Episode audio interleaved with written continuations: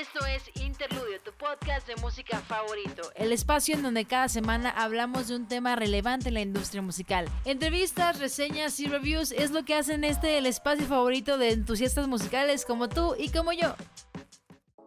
¿Qué entusiasta? Bienvenido a esta nueva sección de Interludio después de tantos meses llamada Music News.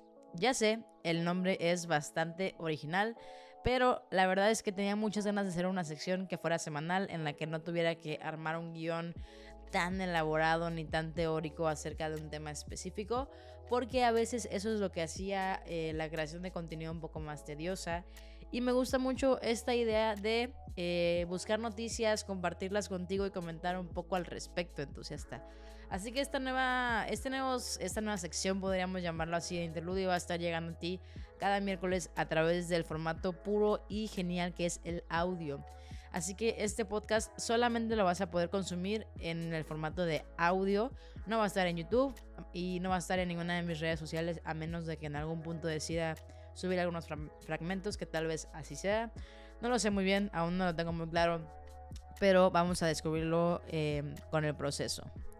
Y pues bueno, entusiastas, antes que nada quiero eh, agradecerte mucho si has estado por acá desde los primeros episodios de Interludio, si has estado siguiendo el proyecto a través de los años. Es un proyecto que a mí me encanta, me llena el corazón. Eh, podría decirte que es mi motivo, eh, mi motor profesional. Casi todas las cosas que hago, siempre mi, mi punto final es poderme dedicar a Interludio al 100%. Y por eso a veces me tomo espacios de descanso muy alargados porque em, quiero hacerlo lo mejor posible. Y tal vez esa parte me juega un poco en contra porque por hacerlo, por ser demasiado perfeccionista, no hago las cosas. Entonces, vaya, ahí es una cuestión que quiero eliminar y por eso me puse esta nueva sección. Por eso esta nueva sección eh, es genial porque eh, la verdad es que el audio me encanta, no se me hace tan difícil ni tan eh, no me quita tanto tiempo de editar como lo es el video. Em, y entonces es mucho más orgánico. Como te decía, yo no tengo que generar las noticias, simplemente las comparto contigo y para mí eso es genial. Así que espera mucho contenido distinto en las redes sociales como TikTok, Instagram, etcétera, etcétera, etcétera. Y espera mucha actividad por acá. Y pues bueno, YouTube tiene un, eh, un significado especial para mí porque es una plataforma en la que quiero subir un poco de contenido más intelectualmente denso y no quiero decirlo como de una manera arrogante, simplemente es contenido que lleva su investigación, contenido que me gusta hacer con su debido tiempo, tipos documentales o análisis profundos sobre ciertos temas de la industria musical, etcétera, etcétera, etcétera.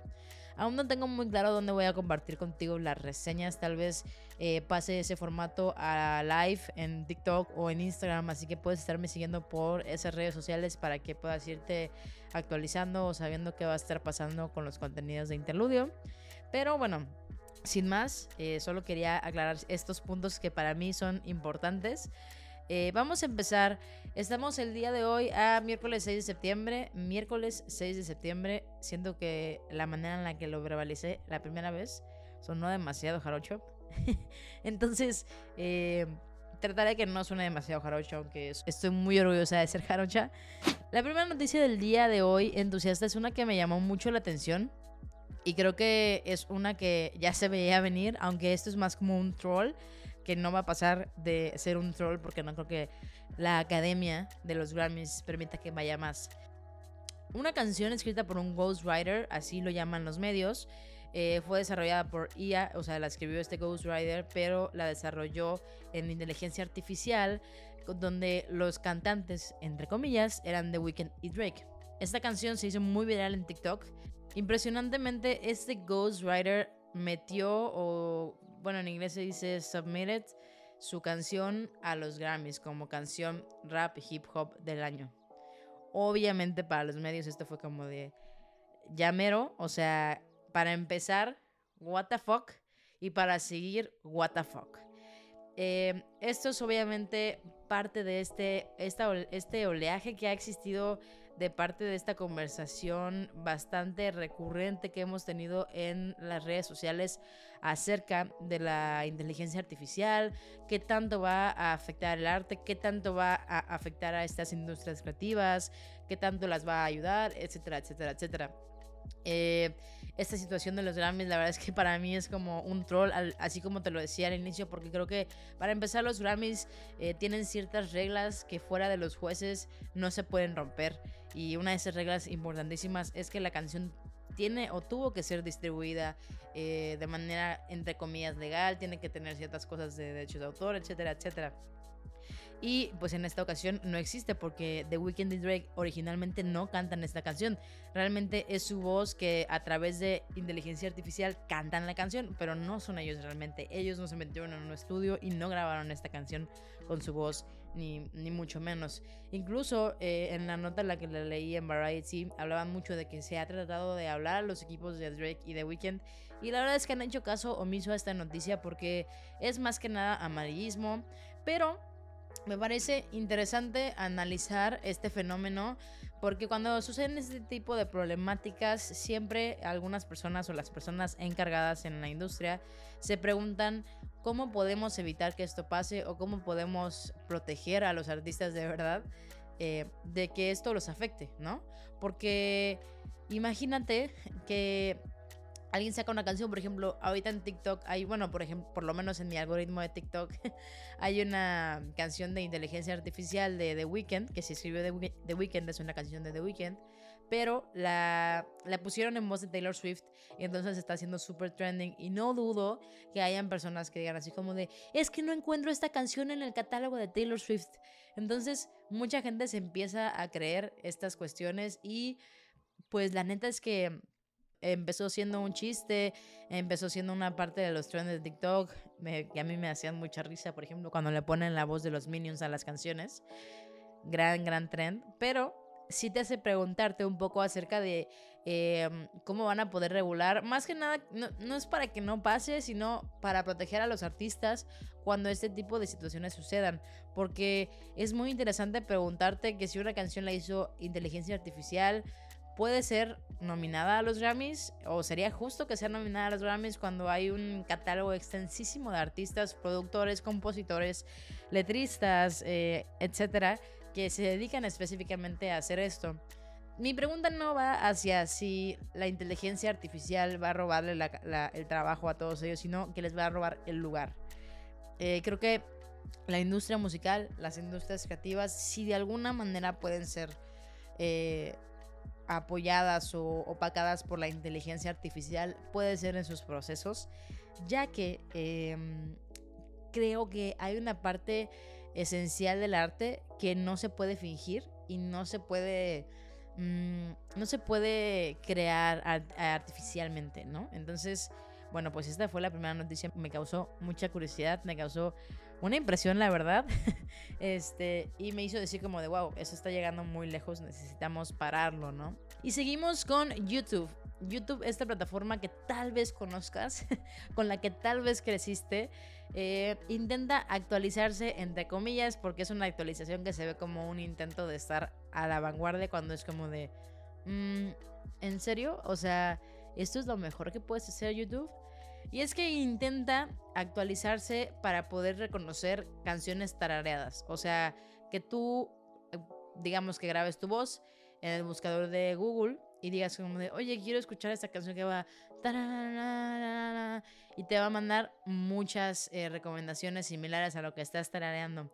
Claro, es un es, un, es una actualización que tal vez muchos en algún punto pensamos, porque siendo honestos, ¿quién no ha buscado así como de cuál es la canción del wow, wow?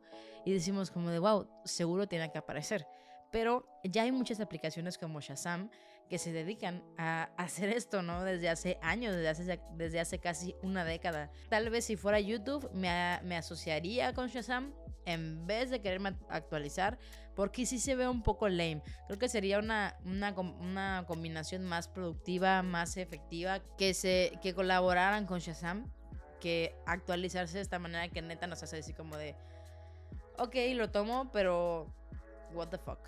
esta siguiente noticia, em, vamos a tomar un tema especial que es qué tanto sigue siendo válido sacar remastered versions, eh, sacar ediciones especiales, ediciones de aniversario, etcétera, etcétera, etcétera, de discos de hace casi 30 años. Sabemos que los pioneros en esta técnica, entre comillas, fueron Michael Jackson y los Beatles, em, pero la verdad es que ya al día de hoy se siente un poco forzado.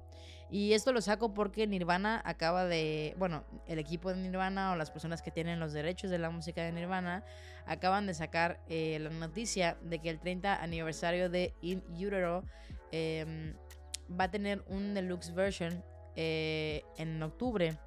Sale el 27 de octubre el mismo día que sale en 1999 Taylor's Version, y va a venir con 53 tracks nunca antes vistos o escuchado.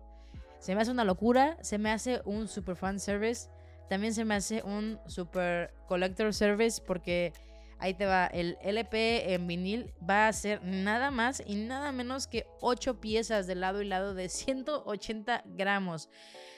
Entusiasta, 180 gramos en las impresiones de vinil son como la calidad de la calidad de la calidad, ¿no? O sea, es como el tidal de los discos de vinil, porque son más pesados, ayudan más a, que la estática no suceda en, al reproducirse. Vaya, una cuestión ahí de, factores físicos que juegan eh, en este juego de reproducir música análoga.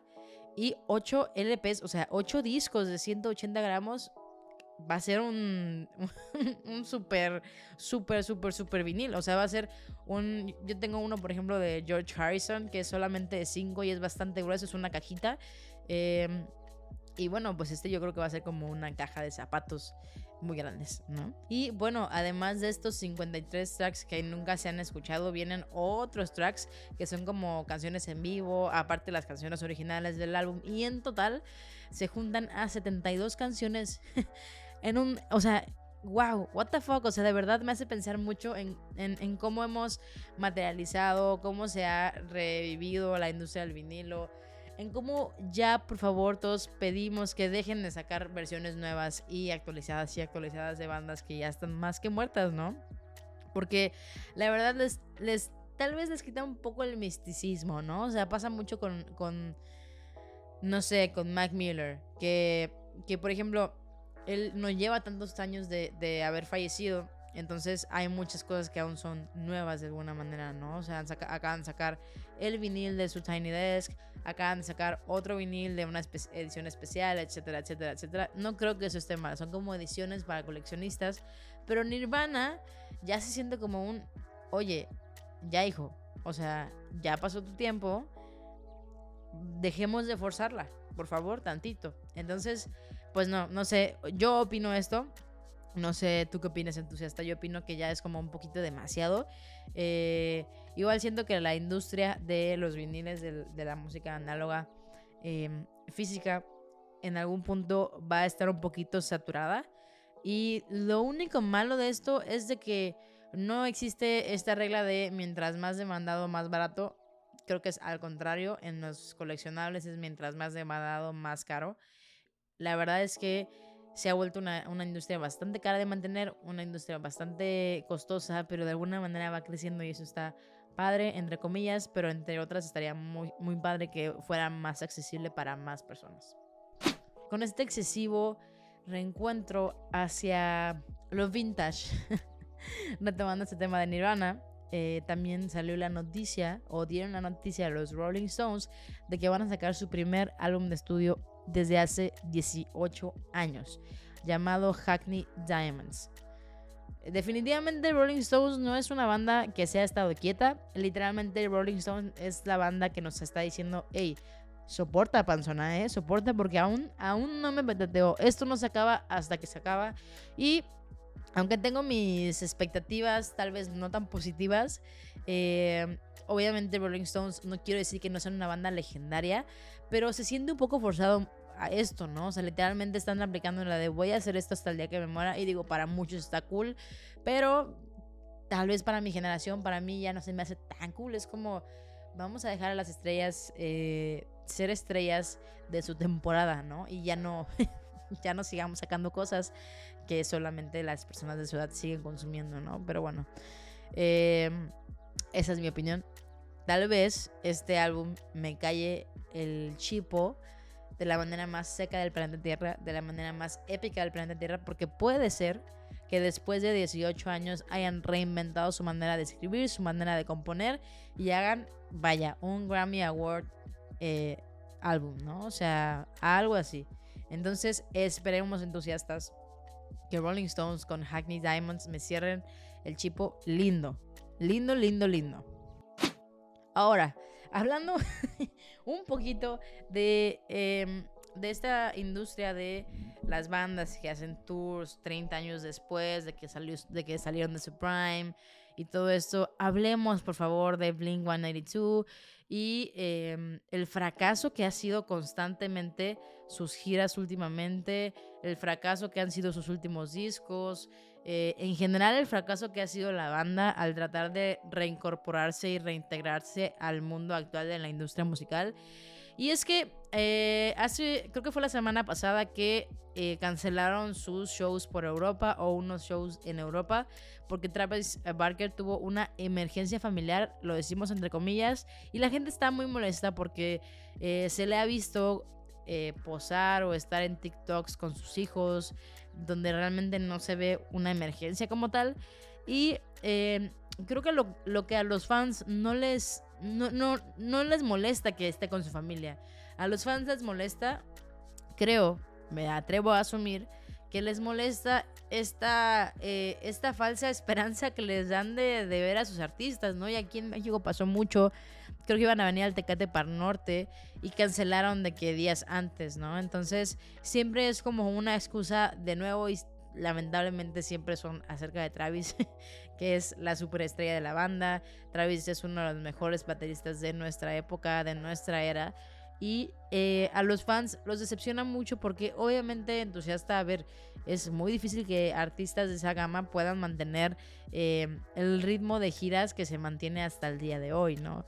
Pero la neta, a mi humilde opinión, es como de, bro, si no lo puedes mantener, no lo ofrezcas. O sea, porque al final del día, creo yo que es una, no es una decisión inteligente como la marca de tu, de tu banda, porque dices, ok, sí, la gente se va a emocionar, pero toda esa, esa idea que ya tenían de mí, de antes, la voy a pisotear porque me vuelvo un artista que no cumple, me vuelvo un artista que da las mil excusas, me vuelvo un artista que simplemente no está ahí. Y eso los fans, pues al final del día vas a, terminar teniendo más fans de, los que empezaste. Eh, y ya, sé que a esta banda no les importan los fans, ¿no? O sea, no lo hacen por los, por los fans nuevos que puedan llegar, sino por la música, pero simplemente creo que es una manera como de mostrar respeto hacia las personas que de alguna manera mantienen tu carrera. Em, y bueno, después de esto, eh, vámonos con algo, con artistas un poco más recientes. Y hablemos del el álbum Estrella de Mora que salió em, la semana pasada, creo que este viernes que acaba de pasar. Em, y debutó en el número uno en la lista de top 100 álbumes en España. Este disco la verdad es que está muy chido. Lo acabo de escuchar hace unas horas antes de grabar este episodio. Em, me gustó mucho. Creo que está bastante refrescante. Tiene unas vibes que obviamente vamos a tener como muy directas si acabamos de escuchar Data de Tiny. Pero Mora no decepciona. Creo que Mora hizo una, un, un setlist en este, un tracklist en este disco bastante, bastante chido, se siente una vibe constante, se siente algo ahí como eh, jugoso y no aburre, a comparación un poquito de, del álbum de Don Juan de Maluma, un álbum en el que si bien le tengo que dar a Maluma que ya salió de, o sea, ya se actualizó, ya salió de su zona de confort, eh, ya salió de un huevito en el que estaba que estaba un poco extraño y se entiende, supongo, a todos los artistas les pasa en algún momento, pero eh, Maluma la verdad es que no estaba, no estaba dando lo mejor de sí en sus últimas discografías. Y Don Juan es un álbum meh, o sea, el concepto está chido. Eh, leí como que la mini entrevista que le hicieron en Apple Music y el concepto es como dar un statement, ¿no? O sea, dar el statement de, hey, aquí sigo, sigo siendo relevante en esta industria. Pero la verdad es que em, Maluma es como el chico Golden Retriever que se, la quiere dar, que se las quiere dar de Bad Boy y no le queda demasiado ya en esta etapa porque, no sé, no me la creo, ¿no? O sea, lo siento un poco forzado, siento que eh, no a fuerzas tienes que ser el bad boy del reggaetón para poder funcionar, ¿no? O sea, em, pero bueno, veamos a dónde lo lleva. Tal vez esta línea lo lleve a varios y numerosos charts, lo lleve a varios records, etcétera, etcétera, etcétera. Y bueno, entusiasta, antes de irnos, debo contar una noticia interesantísima eh, acerca del el villano de la industria musical, Ticketmaster. Eh.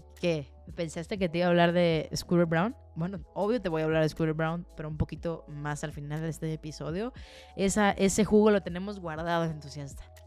Pero bueno, eh, la pelea con Ticketmaster sigue y ahora es Zach Bryan quien toma la batuta de esta pelea. Eh, Zach Bryan es un cantautor de country de Estados Unidos. Eh, que hace varias, digamos, eras de su, de su carrera musical había declarado la guerra contundentemente contra Ticketmaster y dijo, hey, yo no los necesito, voy a ver otra manera en la que yo pueda vender mis boletos que no sean ustedes. Y la verdad es que no le funcionó muy bien, no tenía los medios, no tenía tal vez las plataformas em, necesarias. O, entre paréntesis, no existen. O Ticketmaster no ha dejado que, eh, prosperen estas nuevas técnicas para la venta de boletos fuera de ese monopolio llamado Ticketmaster. Y lo peor de todo es que se vio como un payaso, porque eh, ahora su nueva gira que está haciendo por Estados Unidos y Europa la está promocionando por medio de Ticketmaster, obviamente. Entonces, vaya, para los medios el estadounidenses fue como comérselo vivo, porque fue como de, ah, sí, no que muy salsita, no que muy Taylor Swift. No, papito, no le pudiste, no le llegaste. Pero bueno, esto no es en ningún momento acerca de Zach Bryan, ni siquiera es acerca de, su pelea personal contra Ticketmaster. Es una pelea contra Ticketmaster. Es un intento nuevo y una como una llamada de emergencia para darnos cuenta de que no puede ser que solo exista una etiquetera en la mayoría de los conciertos internacionales. No puede ser, no es justo porque no tenemos apertura a que se nos trata a las audiencias de las maneras correctas, ¿no? Que se nos dé los tratos justos, los precios justos, em, vaya, políticas de cancelación, de devolución, etcétera, etcétera, etcétera.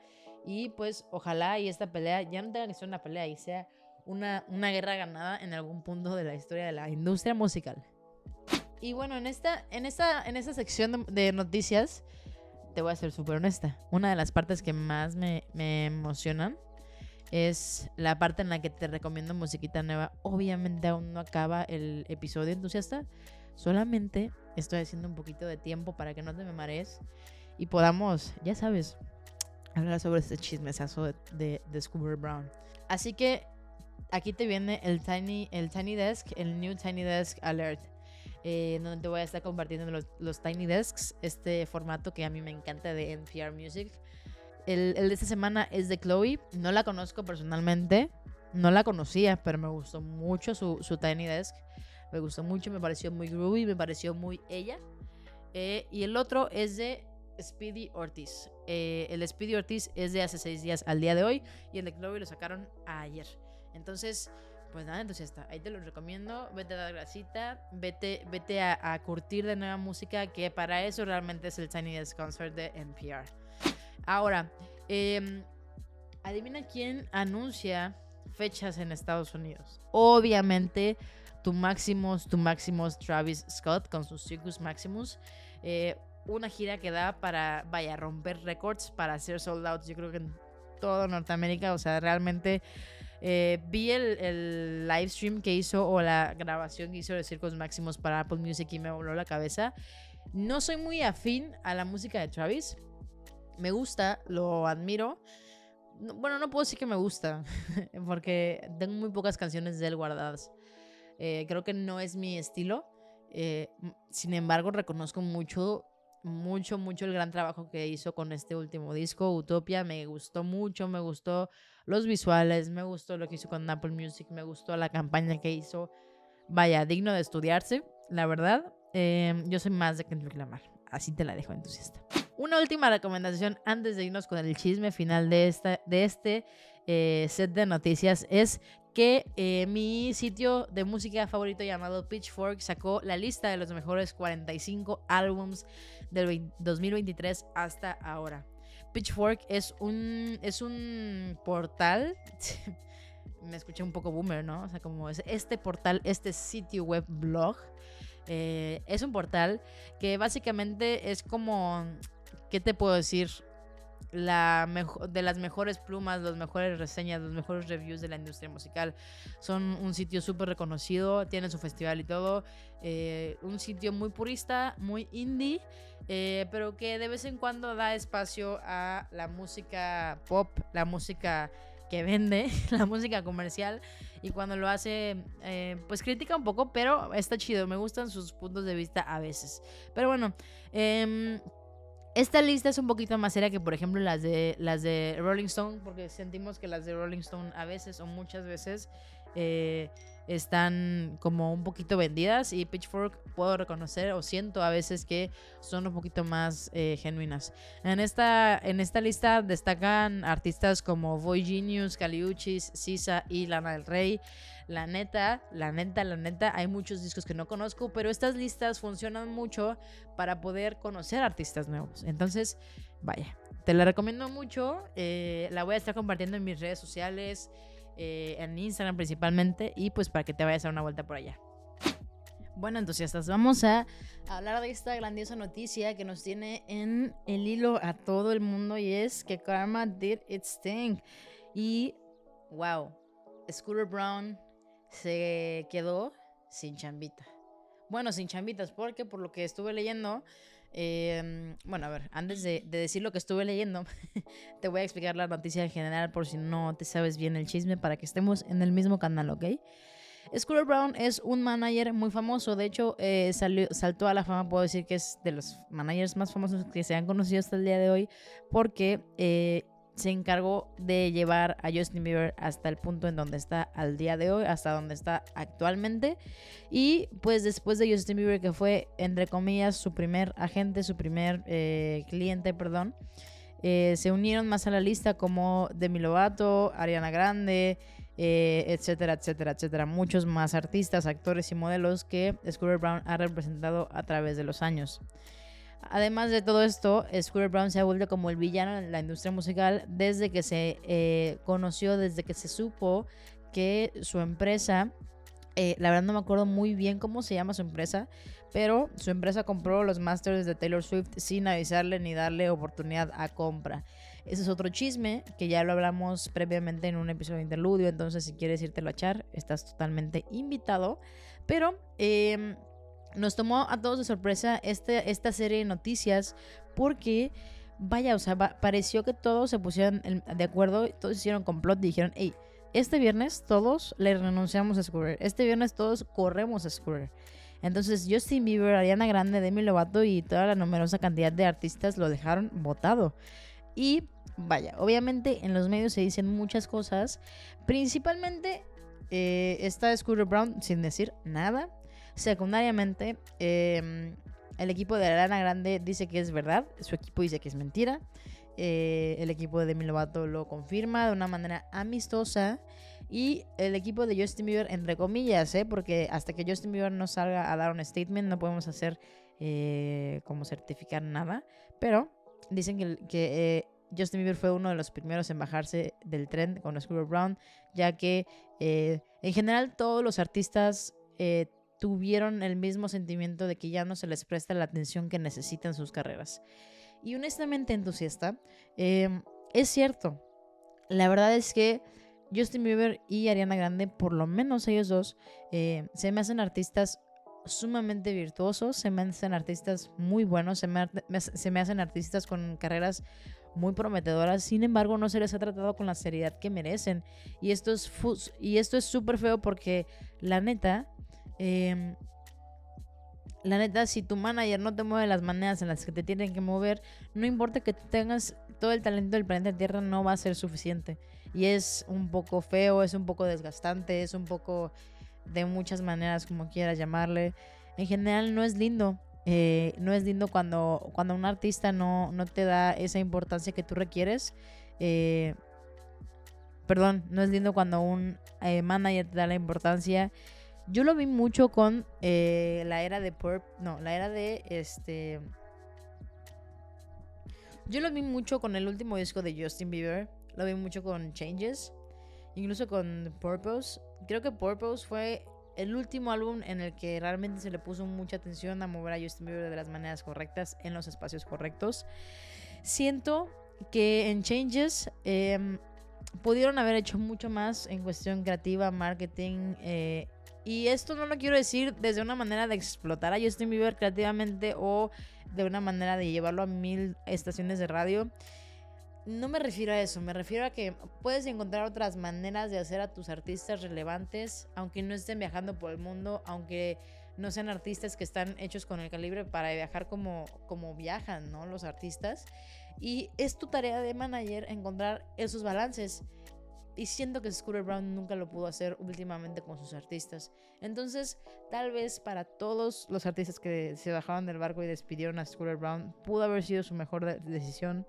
Eh, habían muchos artículos hablando acerca de las actitudes un poquito arrogantes de Scooter Brown a lo largo de los años y que la verdad la industria ya está cambiando y los artistas también, ¿no? Sus necesidades y sus deseos hacia dónde quieren dirigir su música, sus carreras y pues nada, entonces la verdad es que es una gran noticia. Aún no acaba porque hasta que realmente los artistas no hagan un statement oficial no podemos decir, hey, en esto concluyó. Pero bueno, eh, vamos a cerrar este bello episodio con una recomendación de un álbum que encontré hoy.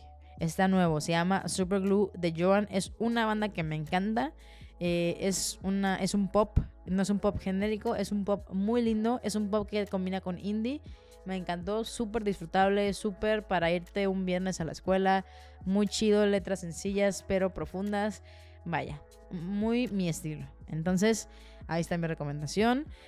Si estás escuchando esto en Spotify, hay una cajita de preguntas que puedes comentarme tú qué recomendación me haces tú a mí. Entonces, entonces a mí me encanta recibir recomendaciones de gente tan culta como tú.